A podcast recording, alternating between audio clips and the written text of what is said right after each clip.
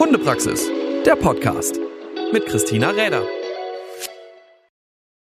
Hey und schön, dass ihr wieder dabei seid zu einer neuen Folge vom Hundepraxis Podcast. Und heute habe ich gleich zwei Redepartnerinnen mir hier gegenüber sitzen in ja an der anderen Zoom-Leitung und ich bin mir sicher, dass der Name sehr, sehr vielen schon bekannt ist. Denn jetzt, ja, das ist dann nun mal so, ne? Wenn so zwei Generationen mit einem hier sitzen, dann ist äh, in diesem Fall die Mutter schon durch sehr, sehr viele Publikationen, Bücher. Ich habe gerade eben noch mal so durchgeguckt, wann war denn das erste Buch, was sie veröffentlicht hat? Das war schon ein paar Jährchen her. Also da gibt es schon eine ganze Reihe. Also diverse Bücher. Ähm, Zucht von auch Labradoren tatsächlich, einer ganz viele Jahre schon existierenden Hundeschule. Damals hieß sie noch die Hundeschule vom Tomberg. Mittlerweile ist sie aber umbenannt worden, denn zu dieser Hundeschule sind noch eine ganze Menge anderer Projekte, die jetzt so gar nicht mehr so richtig in eine Hundeschule zusammenzufassen sind, möchte ich mal so sagen, geflossen sind. Denn mittlerweile ist die Hundeschule vom Tomberg zur Akademie von Schewig geworden. Und ich glaube nicht zuletzt darum, dass es nicht mehr nur noch Manuela von Schewig ist, die damit äh, ja voll an Bord ist, sondern mittlerweile ja auch ihre Tochter Maria, die beide dort sehr redlich tätig sind im Bereich Hunde, im Bereich ja Hundetraining, aber auch hundegestütztes Training, also Assistenzhundetraining in ganz verschiedenen, in ganz verschiedenen Sparten. Und ich glaube, ich will gar nicht so viel vorwegnehmen, denn gerade zu diesem Thema werden wir uns heute ein bisschen hier unterhalten. Liebe Maria und liebe Manuela, schön, dass ihr da seid und euch die Zeit genommen habt, hier ein bisschen mit mir zu plaudern. Schön, dass wir da sein dürfen. Herzlichen Hallo. Dank. Ja, äh, wir freuen uns sehr, dass wir dabei sein dürfen und danke für diese äh, schöne Vorstellung, Christina. Wir sind sehr gespannt heute auf das Gespräch mit dir. Ja, also ich habe so ein bisschen überflogen und ähm, schon ja auch gesagt, es gibt ja wirklich schon einige Jahre, äh, die das Thema Hunde euch begleiten. Vielleicht mögt ihr nochmal, jetzt gibt es sicherlich auch den einen oder anderen, der hier nicht unbedingt sofort was damit anzufangen weiß. Ähm, mögt ihr mal so eine ganz kurze Vorstellung machen von dem, was ihr aktuell da unter der Akademie von Schewig tut? Ja, gerne. Angefangen hat das Ganze 1996, als ähm, ich mich habe überreden lassen, äh, auch mal als Trainer ähm, mit einer eigenen Hundeschule tätig zu werden. Ich habe das schon sehr viel ehrenamtlich gemacht zu der Zeit. Dann habe ich mich getraut und hatte vor, ja, so ein bisschen Welpengruppen zu machen und das eine oder andere Einzeltraining. Hat nicht ganz funktioniert. Heute ähm, haben wir ungefähr 60 Gruppenstunden in der Woche, ganz viele Einzeltrainings und aus dem bisschen Gruppentraining und eventuell Einzeltraining sind eben ganz viele Sparten geworden. Wir äh, haben eben den in Anführungsstrichen normalen Hundebesitzer, der eben Welpengruppen, Junghundgruppen, Erziehungskurse, Beschäftigungskurse macht oder auch im Einzeltraining äh, sich verschiedene, mit dem wir uns dann verschiedene Dinge anschauen. Aber wir haben eben seit vielen Jahren auch die tiergestützte Arbeit. Ich selbst habe äh, als Erzieherin früher in dem Internat und in der Kindertagesstätte gearbeitet und habe schon ähm, Mitte der 70er Jahre tiergestützt gearbeitet und war so fasziniert davon, dass es mich einfach nicht mehr losgelassen hat. Und insofern bilden wir eben seit ähm, vielen Jahren Schulhundeteams, ähm, Kita-Hundeteams, Therapiebegleithundeteams und eben auch Assistenzhundeteams aus. Ganz schön viel dahinter mittlerweile und äh, ja. ganz schön viel Umtrieb, so die ganze Woche, was bei euch da so passiert.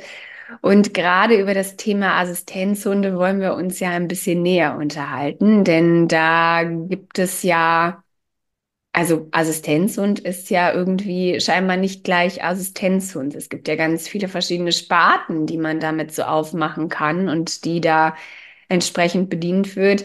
Du hast jetzt gerade schon selber gesagt, gerade das Arbeiten mit Kindern und Jugendlichen äh, ist dir da auch ähm, schon sehr früh begegnet und natürlich auch sehr früh schon in deiner Arbeit gewesen.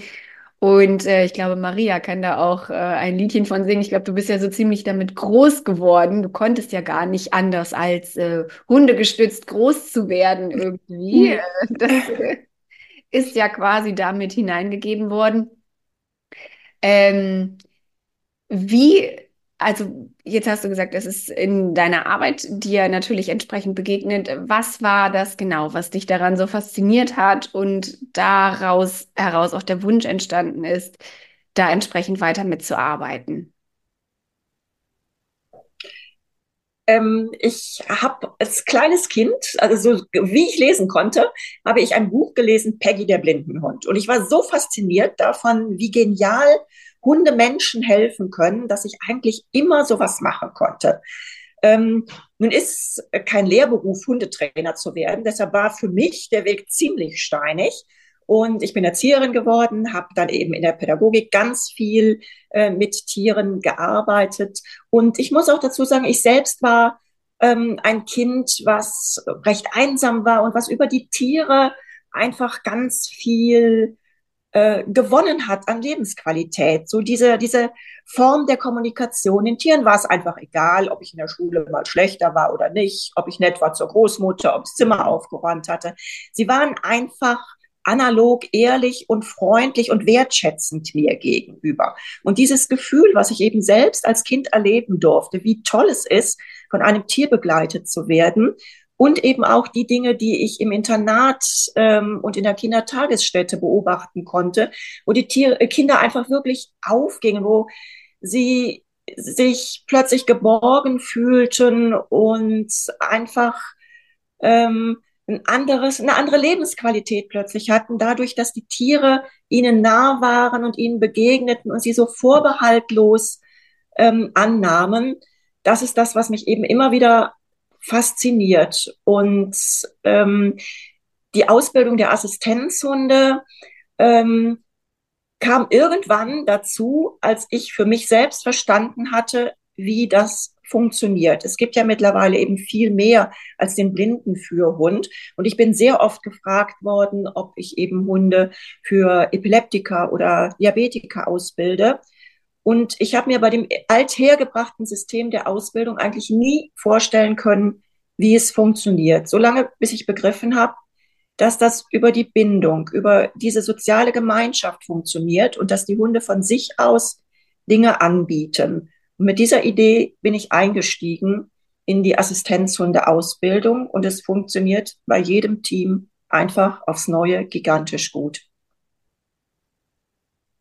Maria, was ist so dein Zugang gewesen? Also wir haben jetzt gerade schon ein bisschen, äh, ja gut, du konntest irgendwie nicht anders. Du bist ja quasi mit den Hunden groß geworden. Aber nicht selten ist es ja so, dass man dann eigentlich eher sagt, okay, komm, äh, Hunde habe ich jetzt viele gehabt, äh, vielleicht gehe ich mal irgendwie ein bisschen was anderes gucken. Du bist ja mittlerweile voll mit in der Hundeschule integriert, bist äh, mit eben tätig als ähm, ich weiß gar nicht, Inhaberin oder wie es bei euch aufgeteilt ist, ist ja auch äh, gar nicht so wichtig, aber ihr seid da wirklich die zwei Gesichter für die Hundeschule, für die Akademie. Ähm, wie ist so der, der Punkt für dich gewesen, zu sagen, ich bleib da und was ist aktuell dein Hauptpart in der Hundeschule? Ja, also ich bin, ähm, wir müssen immer schmunzeln, weil ich früher mich immer vorgestellt habe mit, ich bin äh, quasi im Hundekorb aufgewachsen. Jetzt hatten wir neulich eine alte Freundin und Prüferin da, die das bestätigte. und ich bin also von Anfang an wirklich ganz äh, viel mit dabei gewesen und äh, auch auf ganz vielen Fortbildungen und Seminaren mit dabei gewesen und ähm, musste für mich erstmal verstehen, dass das, was ich als selbstverständlich sehe und verstehe und auch was ich den Hunden, ja, was ich aus dem Verhalten der Hunde lese, dass das ähm, für die Menschen um mich herum oft gar nicht so selbstverständlich ist. Das war so mein erster großer Schritt. Und äh, auch ich war auf Abwägen unterwegs, wie das so ist mit Müttern und Töchtern, hatte ich durchaus auch eigene Vorstellungen vom Leben, bis ich äh, irgendwann einspringen musste für Mama, weil sie äh, sehr krank war. Und dann stand ich da und dachte, du bist ja komplett verrückt. Also suchst dir überall nach dem Sinn des Lebens und äh, hast es zu Hause.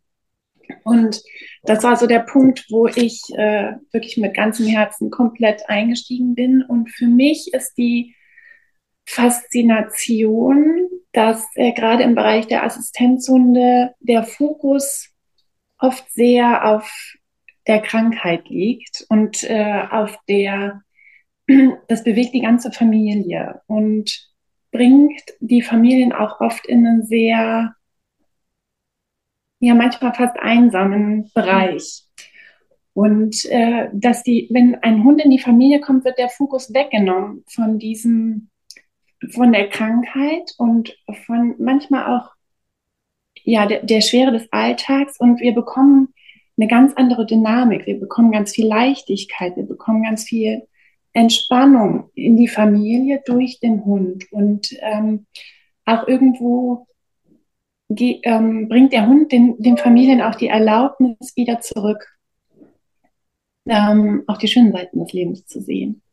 Und äh, diese Dynamik zu beobachten und damit verbunden äh, zu sehen, wie viel besser es ja den oft sehr kleinen Patienten geht durch die Hunde. Also wir haben eine ganz massive Abnahme von Notfallmedikamenten und Rettungseinsätzen, die es dann gibt. Wir haben eine massive Abnahme von Medikamenten, die generell gegeben werden müssen. Die Mütter haben viel mehr Sicherheit im Alltag, weil sie oft schon Tage im Voraus sehen, ähm, ob etwas kommt oder halt auch, dass nichts kommt und äh, können den Kindern viel mehr Freiheit wiedergeben.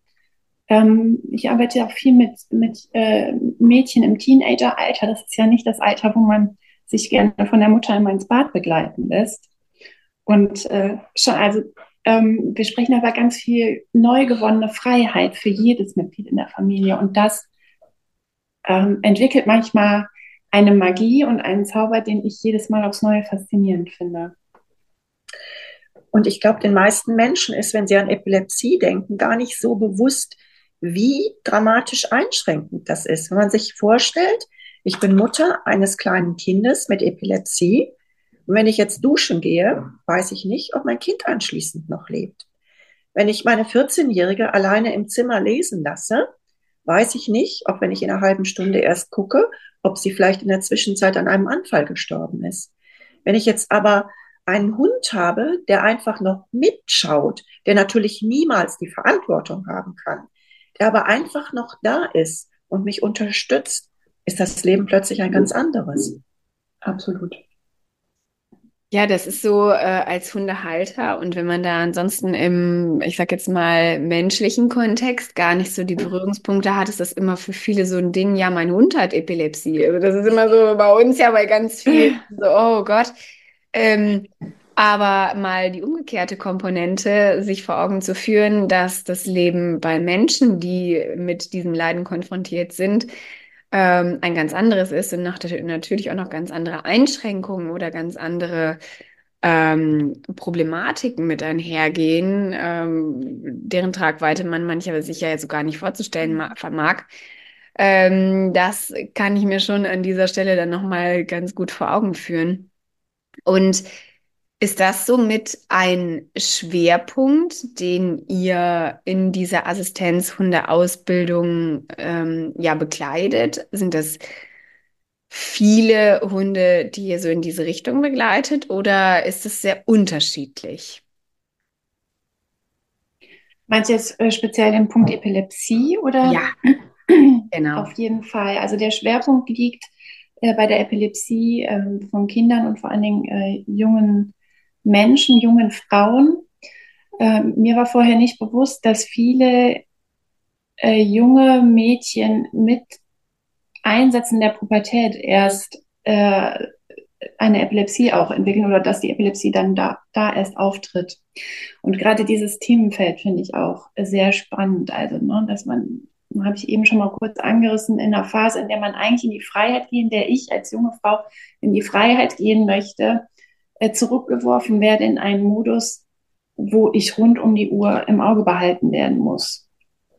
Und äh, diesen jungen Frauen mit, äh, also einen Hund an die Seite zu geben und ihnen dabei zu helfen, diesen Hund für sich selber auszubilden. Die bekommen, äh, unsere Teams bekommen bei uns keine fertig ausgebildeten Hunde, sondern der kleine Welpe zieht ein in die Familie und ab dann begleiten wir die Familie ganz eng dabei, äh, den Hund ähm, für sich selber auszubilden. Und zwar auf einer ganz breiten Basis des Vertrauens und des Miteinanders.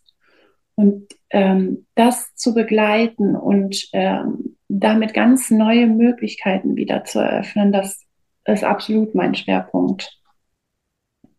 Das funktioniert auch mit anderen äh, Krankheitsbildern. Also du hattest eben schon mal kurz Narkolepsie oder mhm. Diabetes, Migräne gesagt. Dass, ähm, Aber ähm, wir haben einfach uns über die Jahre auch ein ganz breites Wissen rund um die äh, Epilepsie aneignen können, auch mit Unterstützung vieler Ärzte, vieler Psychologen, Therapeuten und ähm, Verhaltensforscher. Das ist schon ein unheimlich spannendes Feld und Epilepsie ist nie nur Epilepsie. Also mit jedem Team lernen auch wir wieder ganz, ganz viel dazu. Wenn jetzt so ein Hund in so eine Familie zieht ähm, und das ist klar, wie ist so ein bisschen der Weg? Also jetzt bleiben wir vielleicht mal ja tatsächlich bei dem Thema, oder ich weiß gar nicht, ob das jetzt wichtig ist, ob es die Epilepsie ist oder ob die Person aus anderen Gründen da entsprechend eine Hilfestellung sucht. Ähm, wie sucht derjenige sich seinen Hund aus? Helft ihr dabei? Ähm, was ist da wichtig? Worauf wird speziell vielleicht geachtet? Ähm, was sind eure Kriterien? Mhm. Also es gibt ja erstmal ähm, vorgegebene Kriterien, alles zum Beispiel an, ähm, an gelisteten Hunden fällt raus da haben wir ja schon erste Einschränkungen. Wir sind immer auf der Suche nach Hunderassen. Da sind wir gar nicht so sehr festgelegt, aber wir brauchen äh, Rassen, die sehr auf Kooperation mit den Menschen äh, äh, ausgerichtet sind. Und dann kommt es immer auf den Hund an sich an. Wir, wir suchen das Perfect Match. Und äh, ähm, wir helfen immer sehr, sehr gerne bei der Auswahl des Hundes, wenn es kein Hund aus der eigenen Zucht ist. Da sind wir sehr, sehr offen begleiten das gerne auch mehrfach, wenn der Züchter das zulässt, kommen wir mit dem Züchter dazu und schauen dann. Und oft bieten die äh, auch schon die ganz kleinen Mini-Welpen äh, relativ früh ähm, Hilfe an oder nehmen auf eine ganz besondere Art und Weise Kontakt auf. Und wenn wir sehen, dass es gut harmoniert, dass auch das Kind oder der junge Mensch gut mit diesem Hund äh, zurechtkommt, sich sehr aufgeschlossen, zugewandt zeigt oder beide sich zueinander sehr zugewandt zeigen, dann ähm, entscheiden wir, treffen wir die Entscheidung gemeinsam mit der Familie. Und dann zieht der kleine Hund irgendwann ein in der Familie und ist erstmal einfach ein kleiner Hund, der die Welt entdeckt, der äh, in die Familie hineinwächst. Ähm, den wir unterstützen dabei, dass wir wirklich äh, eine sehr sanfte ähm, und kontinuierliche ähm, Art entwickeln, da den kleinen Hund an alles heranzuführen, was er braucht. Wir brauchen ein, ein, eine gute Stresstoleranz, eine überdurchschnittlich gute Stresstoleranz.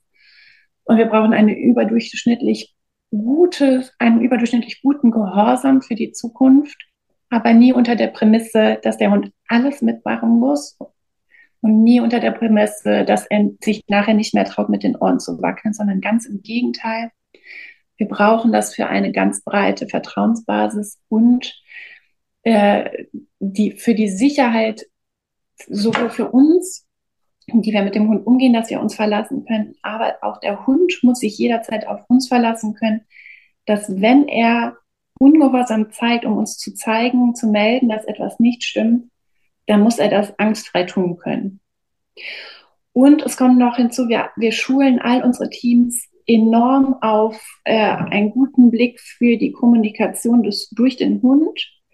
Und wenn der Hund merkt, dass wir bemüht sind, ihn zu verstehen und dass er keinen Ärger bekommt, wenn er Dinge tut, die für uns erstmal vielleicht als ungehorsam oder übergriffig durch den Hund gelten, dann traut er sich äh, wirklich sich zu öffnen und uns ganz, ganz viel zu zeigen. Und dadurch lässt sich, äh, lassen sich einfach, wenn wir jetzt wieder auf die Epilepsie gehen, ganz viele Entwicklungen, ganz viele Anfälle stoppen oder ähm, im Zweifelsfall sogar verhindern oder sie laufen wesentlich sanfter als vor, vor dem Einzug des Hundes.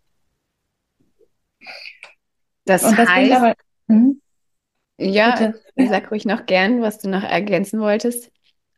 Also das heißt, der Hund muss ganz viel lernen, aber auch äh, die Menschen müssen ganz, ganz, ganz viel lernen. Ne? Wir bilden die Menschen aus dazu, dass sie ihren eigenen Hund gut ausbilden und ein Leben lang äh, sicher führen können. Denn es, der wichtigste Punkt ist immer, dass der Hund mental und körperlich gesund bleibt. Die können auch in einen Burnout gehen, die können auch wirklich schwer krank darüber werden, wenn wir sie überlasten. Und ähm, da müssen wir einfach unseren Teams alles an die Hand geben, was sie brauchen, um einen gesunden und fröhlichen, ein, ein gesundes und fröhliches Familienmitglied zu haben, das halt auch zusätzlich noch sagt, wenn etwas nicht stimmt. Das heißt ja so ein bisschen eigentlich dem Hund auch eine gewisse Freiheit ähm, anzuerziehen irgendwo in einer gewissen Art und Weise oder zu demonstrieren, dass diese Freiheit irgendwo ja auch gewünscht ist, dass er oder sie das so lebt, was ja in einem, ich sage jetzt mal, Otto-Normal-Haushalt irgendwie ja meistens immer äh, gar nicht gern gehabt wird, oder? Also es ist ja, ist ja schon ein bisschen anderes Arbeiten dann auch, ähm, dass der Hund in so eine Freiheit gehen darf, ähm, die wir ansonsten eher nicht haben. Ist es äh, von der Denkweise her für die Leute oft neu, dann so sich daran tasten zu müssen? Ja, das ist sehr neu. Das ist auch äh, im Zweifel für andere Trainer neu, sich da so herantasten zu müssen. Aber wir haben eben vom ersten Assistenz und an die Erfahrung gemacht, dass sie uns wirklich ganz viel zeigen und dass es zunächst einmal überraschend ist, was, was die Hunde für Verhaltensweisen zeigen. Ähm, es gibt auch Studien dazu, wo es darum geht, ob ähm, Hunde, die nicht ausgebildet sind, bei bestimmten Erkrankungen ähm, in diesen Familien gut untergebracht sind, mit dem Ergebnis, dass ähm, äh, es sehr schwer ist für die Hunde, sie zum Teil eben auch krank werden darüber. Und wenn wir die Hunde gut beobachten und unsere Teams ganz gut anleiten, um wirklich zu beobachten und zu dokumentieren, um irgendwann ein Muster da reinzubekommen, dann ähm, finden wir immer recht schnell heraus, was der Hund zeigt, wenn der Zustand des in Anführungsstrichen Patienten sich verschlechtert. Das kann am Anfang nur sein, dass der Welpe oder Junghund völlig unruhig ist, scheinbar ganz ungehorsam ist, äh, komische Sachen macht ähm, und der Besitzer denkt, äh, was, was soll das? Ne? Was, wie frech ist der denn jetzt gerade? Und dann stellen wir plötzlich fest, fünf Minuten später kam der Anfall, ja, und wir, wir dokumentieren diese Dinge und die Hunde ähm, agieren auf sehr unterschiedliche Weise. Ähm, es gibt Hunde, denen wird's ganz unheimlich, die ziehen sich zurück. Andere suchen ganz doll die Nähe zu, zu ihrem Menschen. Ähm, manche schlafen genau dann im Bett des Patienten, wenn der Anfall sich ankündigt. Andere schlafen genau dann nicht im Bett des Patienten, wenn ein Anfall zu erwarten ist. Der eine fixiert die Mutter, der andere blockiert äh, und lässt äh, den Patienten eben nicht vor die Tür gehen, nicht die Treppe runtergehen. Sie bieten uns ganz viel an und wir müssen eben unsere Klienten ganz gut begleiten, damit sie es wahrnehmen und nicht denken, wie frech ist der denn heute wieder, sondern zunächst mal schauen, was möchte er mir sagen mit seinem Verhalten. Und ja, natürlich kann es uns bei einem Junghund auch mal passieren, dass wir mal gerade die Runde verloren haben, weil er einfach nur Quatsch macht. Aber mhm. so what? Ja, was gewinnen wir dadurch, dass er einfach frei arbeitet? Ganz genau. Und aber du, du hattest schon recht. Also wir müssen ganz, ganz viel von dem, was man bisher so über die Erziehung von Hunden denkt und lehrt, loslassen dafür. Ja. Und sie lehren uns einfach ganz viel. Und bei jedem Team aufs Neue. Mhm. Und das ist sicher nicht immer leicht, auch nicht im Umfeld. Ne? Also es nee. gibt ja, äh, jeder ist Hundeprofi, der einen Hund führt und äh, du glaubst nicht, wie vielen Menschen äh, man dann draußen begegnet, die einen darüber belehren, dass man das eigentlich ganz anders macht. Aber ähm, es braucht auch viel Standing, das dann durchzuziehen mhm. und ähm, also für, für, für unsere äh, Teams braucht das viel Standing zum Teil. Wir begleiten unsere Teams auch bewusst sehr lange. Also die Ausbildung dieser anzeigenden Hunde für Epilepsie oder Narkolepsie oder Migräne, äh, aber hauptsächlich eben Epilepsie, dauert ungefähr drei Jahre. Und zunächst sind sie ganz engmaschig von uns betreut und wir entlassen sie nach und nach in die Selbstständigkeit. Wir helfen ihnen, es selbst zu tun, sind aber trotzdem das Leben des Hundes lang für sie da. Und es gibt auch immer Zertifikationen und ähm, äh, Zoom-Meetings und äh, Begleitung in jeder möglichen Form, die ihnen einfach hilft, ein Leben lang mit diesem Hund zurechtzukommen und ihn so zu handeln, dass es ihm auch ein Leben lang gut geht. Das ist ja schon ein ganz schöner Job, dann auch wenn man so drei Jahre äh, für diejenigen auch, also ja, man ist laufend Ansprechpartner und immer der Ansprechpartner auch nach hinten raus. Wie viele Teams habt ihr dann ungefähr so, wo ihr sagt, okay, die schaffen wir gut auch zur ähnlichen Zeit zu betreuen? Wie viele habt ihr da so in der ja, Weiterbildung für Mensch und Hund aktiv? So fünf bis zehn Teams, die gerade aktiv in der Ausbildung sind weil die auch dann äh, ja nicht alle gerade starten mit dieser mhm. ganz intensiven Betreuung, äh, sondern es verteilt sich dann ein bisschen. Ne? Der eine braucht uns vielleicht jede Woche, der andere nur noch alle zwei, drei Monate. Ähm, ja, und wir haben insgesamt mit über 60 Teams schon gearbeitet.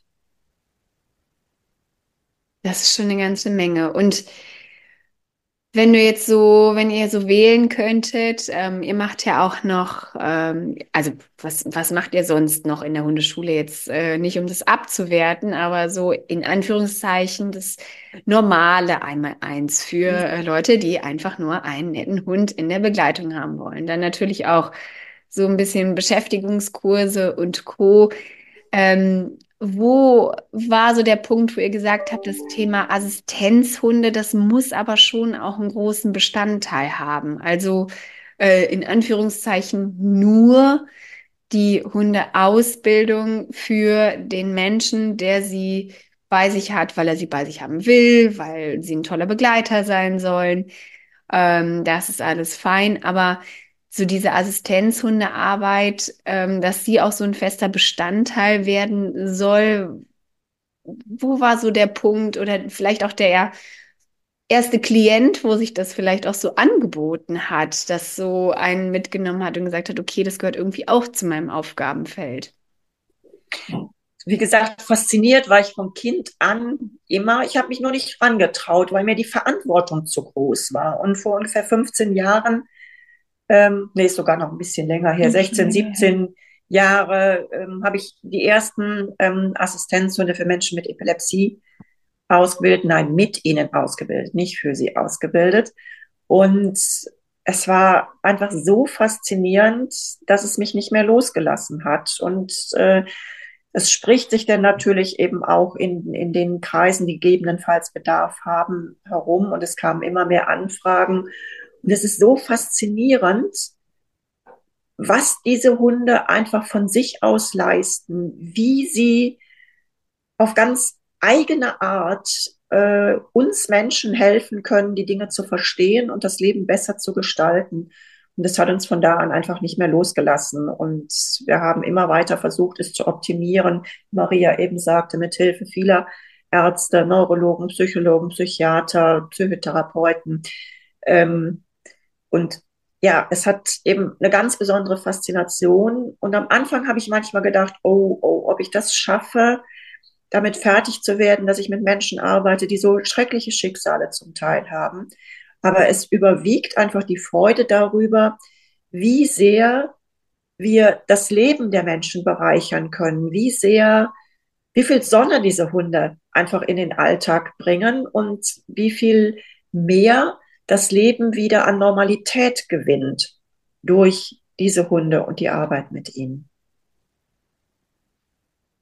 Mögt ihr da mal vielleicht in so ganz konkreten Beispielen mit uns sprechen? Also um Gottes Willen jetzt äh, keine konkreten Personenbeispiele, aber ich glaube, man kann sich das so als äh, normal funktionierender Mensch kaum vorstellen, was für eine Einschränkung das zum Teil ja auch haben kann, wenn ich entweder, also das Kind, also wenn ich mir jetzt vorstelle, Epilepsie, nochmal zurück zu dem Thema, na ja, äh, viele kennen das dann erstmal im Zusammenhang mit ihrem Hund. Die wissen dann, okay, der ist dann mal so ein bisschen am Krampfen, dann geht es dem je nach Schweregrad dann auch danach wieder gut. Aber der Hund ist ja selten in den Situationen unterwegs, in denen Menschen unterwegs sind. Und äh, insofern vielleicht, um das einfach mal so ein bisschen zu verstehen, warum da auch wirklich so ein Effekt hinter entsteht, wenn man noch etwas hat, was einen so unterstützen kann wie ein Hund.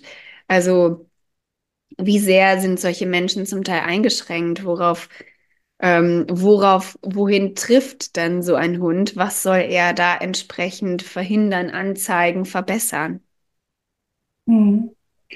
Also es gibt, äh, das sind, gibt ja ganz unterschiedliche Bereiche. Ne? Wir haben, ähm, wir haben Familien, äh, betreut, wo die Kinder nachts an äh, Monitore und Geräte angeschlossen werden, damit sie, äh, damit sie im Schlaf nicht sich wegkrampfen und ähm, wo wirklich die ganze Nacht eine Betreuung daneben sitzt oder saß und ähm, dann, haben wir im Laufe der Zeit festgestellt, dass der Hund weit vor den Maschinen schon Bescheid gibt, das was kommt und äh, äh, dann auch durch seine äh, Arbeit am Patienten äh, das Schlimmste schon abfängt.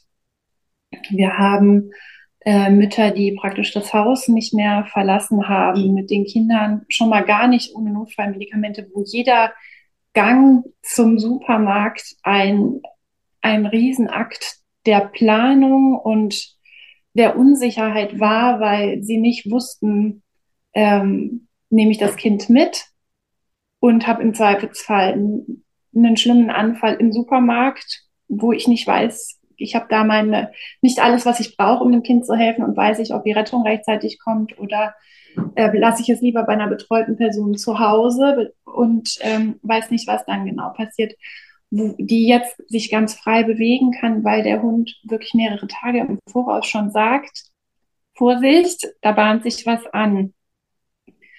Ähm, wir haben, ähm, ja, ich brachte ja eben schon mal das Beispiel, eine junge Frauen, die dann in der Pubertät plötzlich nicht mehr alleine schlafen können, nicht mehr alleine ins Bad gehen können, nicht mehr sich mit Freundinnen treffen können, nicht ins Kino gehen können, äh, wo alles, was selbstverständlich ist für uns, ähm, weggefallen ist, was auch die Mütter oder die, die, die, die ganze Familie wieder ähm, in eine ganz enge Betreuung zurückgebracht hat, wo der ähm, Hund morgens den Schulranzen klaut und sagt, du gehst heute nicht zur Schule.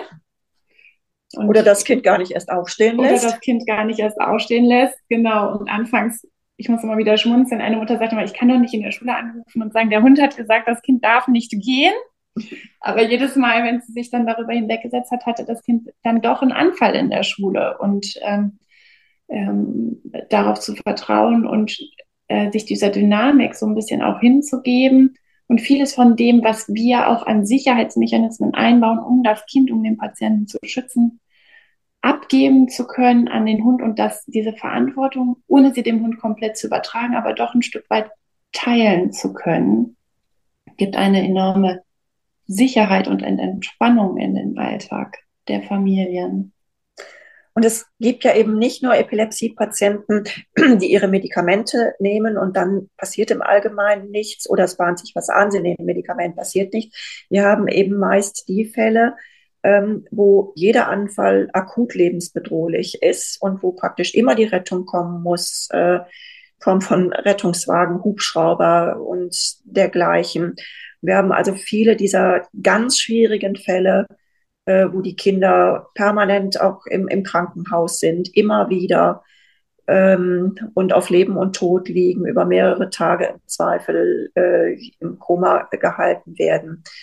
Äh, und auch hier leisten die Hunde einfach gigantische Dienste. Und wir haben zum Beispiel eine Familie, die wären niemals früher ohne wirklich bewaffnet zu sein mit allen Medikamenten aus dem Haus gegangen oder sind eher gar nicht aus dem Haus gegangen. Und äh, vor kurzem schickte sie eben Bilder aus äh, einem Park in Efteling, wo das Kind dann krampfte und der Hund am Kind arbeitete. Und solche Dinge machen die einfach selbstverständlich und egal, wo sie gerade sind, der Hund arbeitet und sie nimmt nicht einmal ähm, äh, Notfallmedikamente mit, was ich natürlich niemals tun würde. Also da ich bitte immer alle, alle Notfallmedikamente mitnehmen. Aber so groß ist da das, das Vertrauen dann zu dem Hund, ähm, dass, weil einfach so oft erlebt wurde, dass er das Kind eben aus dem Anfall holt und dass es seit Einzug des Hundes eben keine lebensbedrohliche Situation mehr gab.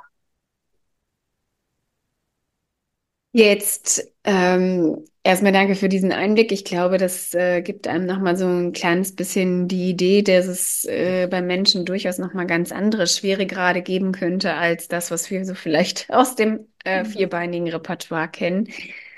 Und jetzt stellt sich für mich noch so ein bisschen die Frage, wie mh, hm, verhält sich das für den Hund in so einer Familie? Wie wird auch sichergestellt, dass eben entsprechend ähm, ja der Hund im Grunde natürlich auch bei allem Dienst, den er den Menschen tätigt, auch irgendwo noch so ein bisschen der Hund sein darf und sich davon auch immer wieder ganz gut erholt. Ich kann mir ja ganz gut vorstellen, dass gerade diese ähm, involviert oder dieses Involviertsein in diese familiäre Situation, die mit Sicherheit ja auch für alle Beteiligten nicht immer so ganz leicht dann auch ist, ähm, viel drumherum auch anfällt und so ein Hund ja doch gerne vieles mitnimmt, ähm, was so alle sonst irgendwie bei sich behalten würden. Und ähm, wie geht ihr damit um? Was bringt ihr den Leuten da vor allem bei, entsprechend den Hund auch wirklich noch ein bisschen seinen Ausgleich zu verschaffen? Wie gehen die Familien damit um?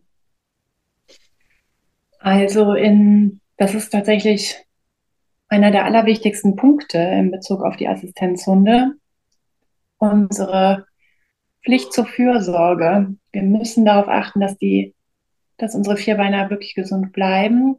Die Belastung in den Familien können wir uns, glaube ich, nur sehr schwer vorstellen und das, was der Hund an äh, da an Energie auch mitbekommt von allen Beteiligten. Die Hunde sind ja nicht, sind ja in erster Linie Familienmitglied. Sie sind für jeden zuständig oder fühlen sich für jeden zuständig, der es gerade am wichtigsten braucht in der Familie. Und das gibt uns viel Raum. Also wir sind beide, haben ja uns auch äh, im, ähm, im Bereich des menschlichen Coachings weiterbilden lassen, weil es einfach, äh, weil wir einfach ganz viel reflektieren müssen in der Familie. Und äh, wenn wir über Anzeigeverhalten sprechen, sprechen wir nie nur in Bezug auf den Patienten, sondern auch immer in Bezug auf äh, die Familiendynamik drumherum. Was ist mit dem Vater, was mit der Mutter, was mit dem Geschwisterkind? Und äh, je reflektierter die äh, Familienangehörigen mit sich selber sind, desto mehr Dynamik für den Hund können wir schon abfangen, weil wir einfach die Familienmitglieder in eine gute Selbstfürsorge bringen können.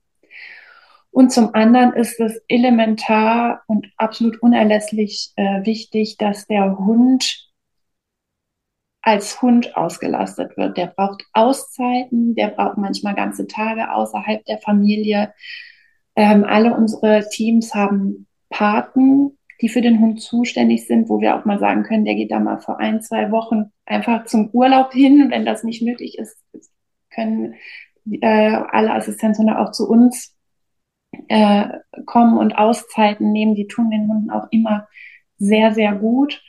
Und ähm, wenn wir als betreuende Ausbilder den, die Tendenz wahrnehmen, dass der Hund in eine, nicht erst, wenn, wenn wir sehen, der Hund ist überlastet, sondern schon weit vor, wenn wir merken, der Hund wird anstrengend, ist oft gestresst, oft nervös, dann äh, gehen wir noch viel stärker in eine Reflexion und in eine der, der Hund braucht einfach eine, jede Menge Freizeit und Aufgaben, die hundgerecht sind. Ob das jetzt Apportieren ist, ob das Tricksen sind, Mantrailing, ähm, einfach alltagsrelevante Beschäftigung und Entspannung. Das ist ganz, ganz, ganz wichtig. Sonst kann das nicht funktionieren. Dann haben wir ein Arbeitsgerät und äh, das muss dann irgendwann ausgetauscht werden. Und das ist, äh, das ist nicht unsere Philosophie. Die Achtung vor dem Hund Die ist Achtung uns einfach ganz wichtig. Absolut.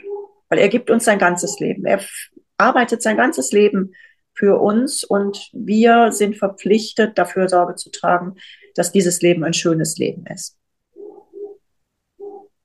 Ich glaube, nochmal so ein ganz schöner abschließender Punkt ähm, bei allem, was man natürlich faszinierenderweise lernt, was die Hunde dort leisten können. Ähm, auch diese Leistung kann nur dann erbracht werden, wenn ja eine gewisse Grund, äh, Grundstimmung auch beim Hund vorhanden ist, die natürlich aus sich heraus immer aus einer Ausgeglichenheit irgendwo herauskommen muss und ähm, dass das Ganze dann so auch beachtet wird und da entsprechend dann natürlich auch Rücksicht drauf genommen wird. Und wie ihr ja schon auch erklärt habt, dass auch die Familien natürlich drumherum viel, viel lernen und nicht nur ähm, den Hund lesen zu lernen in mhm. dem Sinne, wie er etwas anzeigt, sondern auch, was der Hund an sich alles braucht und wie es im Zusammenleben miteinander gut funktionieren kann. Ich glaube, das sind ganz, ganz wichtige Punkte. Aber in diesem Zusammenhang natürlich erst einmal ganz, ganz lieben Dank für diesen Einblick in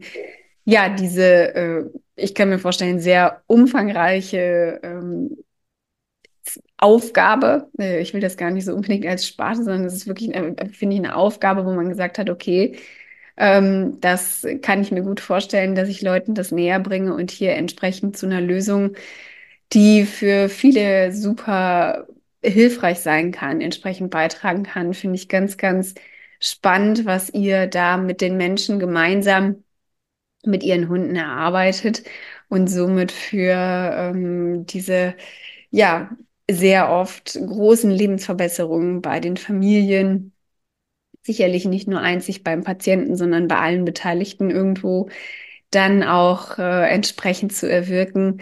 Ähm, ich kenne das auch nur so ganz rudimentär, deswegen ist es mir auch so bekannt ähm, mit äh, einer verwandten Hündin von meinen äh, Mädels. Was ist denn das? Eine Nichte, glaube ich, von meinen.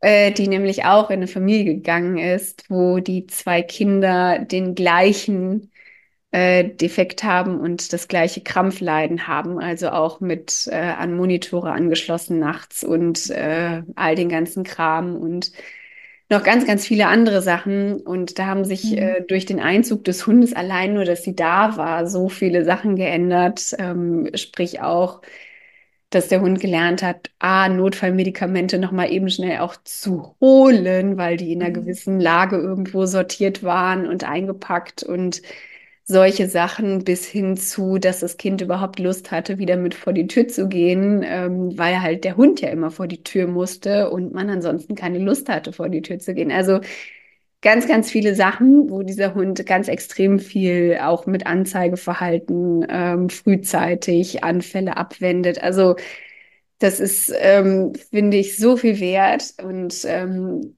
dann denkt man nochmal darüber nach, wie wichtig es ist, ob der Hund jetzt so exakt akkurat gerade zu irgendeinem Dummy hinläuft oder ob es dann auch manchmal ein bisschen wichtigere Dinge gibt im Leben, die so ein Hund vollbringen kann. Mhm. Insofern ähm, ganz, ganz lieben Dank euch beiden fürs Gespräch. Ich ähm, wünsche euch da ganz viel Erfolg weiterhin mit den Hunden und ganz viel Freude an der Arbeit mit den Menschen, mit den Hunden. Euch findet man unter der Akademie van Schewig. Die verlinken wir natürlich hier auch nochmal unter dem Podcast drunter, wenn es da weitergehendes Interesse gibt. Da könnt ihr euch gerne mit den beiden auseinandersetzen und da nochmal schauen, was die zwei so alles machen mit den Hunden, für die Hunde und mit den Menschen und für die Menschen. Und ja, in diesem Sinne danke ich euch noch einmal für die Zeit, wünsche euch alles Gute und wir sehen, lesen, hören uns. Herzlichen, Dank an dich. Vielen lieben Dank, Christina, für das Gespräch mit dir. Danke euch. Hundepraxis, der Podcast mit Christina Räder.